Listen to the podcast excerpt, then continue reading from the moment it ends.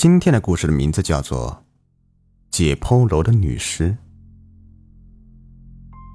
每天都会有新的生命诞生，也会有很多生命逝去，有老死的，饿死的，出事故死的。每个人都会有这么一天，谁也逃不掉。我叫大伟，是一届的大一新生，身体比较瘦弱，弱不禁风的文弱书生样。还有一个叫大壮的，是我的死党。和我相反，他身材魁梧，看着单手都能将我拎起来。和我们一起的还有一个是大壮的女朋友，叫小叶，长相甜美，黑长直啊，和大壮站在一起，简直就是美女与野兽啊！是我们上的大学将我们联系在了一起。说起来。可能很多人都会很忌讳。我们的专业是解剖学。我们见过了太多的尸体，泡在福尔马林里，只有冰冷的手术刀在他的肉体上划来划去，也是挺悲哀的。直到这一天的来到，给我们的学校笼罩上一层迷雾。大难即将降临到我们几个身上，我们。还一无所知。学校里面又新进了一个尸体，谁都知道，学院进新的一个尸体都会花很多的成本，也都会让解剖专业的学生们兴奋。我们学校这次进的是一个女性，据说很完美，但是谁都没有见过。也是，刚进的。怎么可能会给我们这些新手拿来练手呢？第二天，我和大壮、小叶走在去解剖室的路上，一路上有说有笑的，还聊了一些解剖学生的问题，都很开心。你们说，学院里面引进一个新的解剖尸体是什么样子的呀？听说挺年轻的呀，会不会是一个帅哥呢？小叶泛着花痴说道。大壮在旁边瞪了他一眼。等到了解剖室，大家几乎都到了，他们也就找了个位置坐了下来。看见教授推进来一个推车，上面的解剖尸体盖上了白布。你们可能看到一个尸体会很害怕，但是对于我们这种专业的人，反而是会十分的激动，热血沸腾。大家安静一下。你们一定听说了，学院引进了一具新的解剖尸体吧？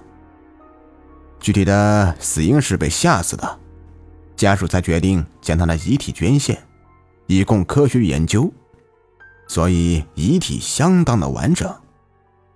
教授说完，就将白布扯了下来。哇，哇塞！底下一阵惊呼。这女尸也就二十出头吧，也太完美了。头发又黑又长，看那个样子，仿佛只是在安静的睡着了一样，真的是太可惜了。教授简单的给我们讲了一下今天的课，最后摆弄了一下女尸，给我们留了一个思考的问题：为什么腰穿不会伤及脊神经呢？没一会儿，下课的铃声响了，教授推着尸体放回了停尸间。上午的课终于结束了，我和大壮、小叶一起结伴去食堂吃饭。阳光洒在我们身上，十分的暖意。哎，你们想不想再去看看那个尸体了？我很想再去看看呢。大壮低着头看着碗里的饭菜说道：“你疯了？也没有钥匙啊，怎么进去看呢？”小叶一惊：“我也想看，但是……”我犹豫的说道。放心了，都包在我身上。大壮拍了拍自己的胸脯。吃晚饭，他约我在晚上十二点的时候到停尸间的门口等他。想想也有点瘆人，算了，听他的吧。回到宿舍，我就趴在了床上，有点困了，不知不觉就睡着了。一醒来，快要到六点钟了。喂，大壮啊，我起来了，咱们一起去吃饭呢。我拿起手机问道，只听见那头：“你自己去吃吧，不用等我了，记得十二点集合啊。”随即便挂了电话，不知道在忙些啥呢，只能是我自己一个人去吃饭了。不过也就是无聊了一点，没人说话。到了十一点半了，看了看手表，也能去了吧？结果到了那儿，就看见小叶一个人在停尸楼的门口，一问才知道大壮还没有到。我还以为你和大壮在一起呢。看见小叶害怕的表情，我也不知道说啥好了。两个人在这里，他也没有之前那么害怕了。过了十二点了，怎么还没到啊？哎。我来了，我来了！只看见大壮气喘吁吁的在向我们俩招手。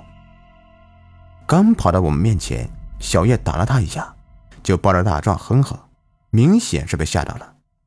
这时的我好尴尬呀！哎呀，我去跟那看楼的大爷要钥匙的，好不容易才给我，啊，让你们久等了。大壮说道。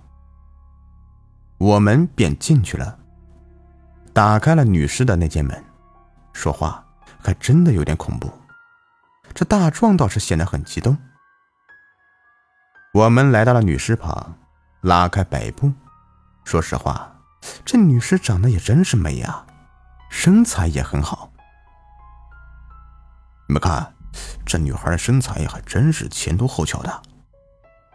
大壮正看得入神，小叶直接打了大壮的后脑勺，明显是吃醋了。他揉了揉脑袋，明显是打中了。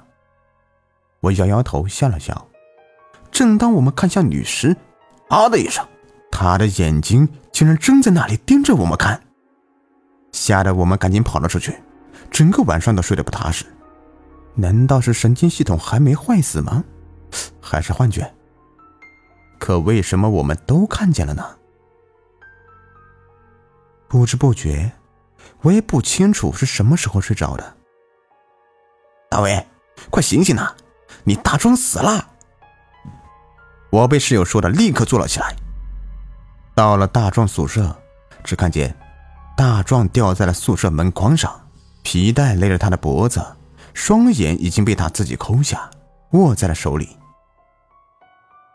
我直接吓得瘫痪在了地上，不知道小叶知道了会怎么样。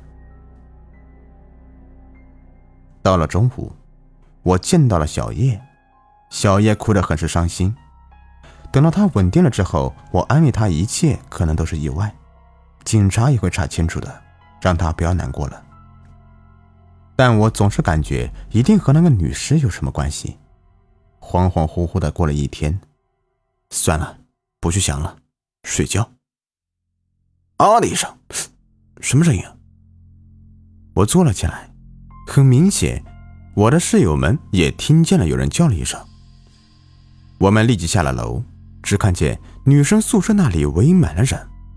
我总感觉事情不妙，立刻冲进了人堆里。什什么？是小叶？为什么？他为什么要跳楼？而且手里拿着美工刀，他的脸已经被自己划花了。难道是悲伤过度？可是为什么他们两个都要自残之后再死呢？难道是看女士的报应吗？因为他看见我们看他了吗？下一个难道就是我跑出了人群，崩溃了。我可能就是下一个。回到宿舍，我实在是睡不着，思绪很乱，坐在了床上，刚要下床，却看见其他床铺。躺着的都不是室友，那是一张熟悉的脸孔，一双眼睛死死的盯着我。这，这不正是那个女尸吗？我想要喊，可嗓子里就像是有东西堵在那里一样，喊不出声。我冲下了宿舍楼，整个学校的人都是女尸的样子，窗户口的、椅子上的、路边的都在向我招手，眼睛里还流出了血。我立刻跳下了学校的河。到了河里，我才想起不会游泳。正当我要向上的时候，一只手死死地拽住我的脚踝。我向下看去，女尸在下面对着我笑呢。慢慢的，我也不想再挣扎，失去了最后的意识。你说，现在的孩子压力太大了，这动不动就自杀。哎，门卫大叔抽了一口烟，叹了一声。好了，这故事就说完了。如果您喜欢的话，别忘了订阅、收藏和关注我，也可以加我的微信“雨田故事”的拼音首字母加五五八八。感谢你们的收听。